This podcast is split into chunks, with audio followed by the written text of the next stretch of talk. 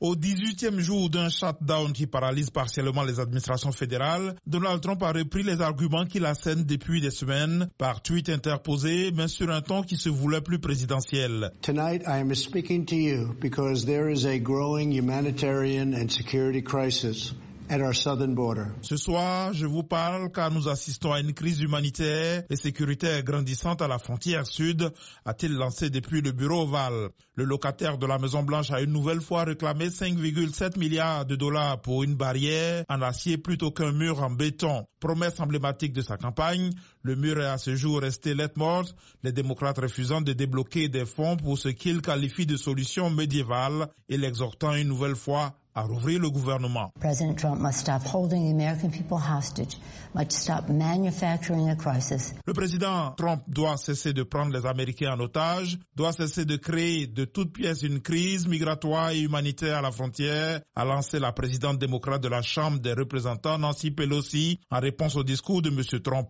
Après 24 heures d'intenses spéculations à Washington, M. Trump n'a finalement pas annoncé le recours au National Emergency Act qui lui aurait permis de contourner le Congrès et de s'appuyer sur l'armée pour construire l'édifice.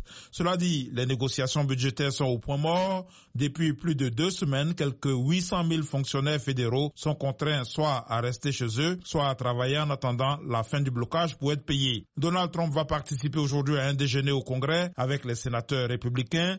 Jeudi, il se rendra à la frontière sud pour rencontrer ceux qui sont en première ligne de ce qu'il a appelé une crise de sécurité nationale.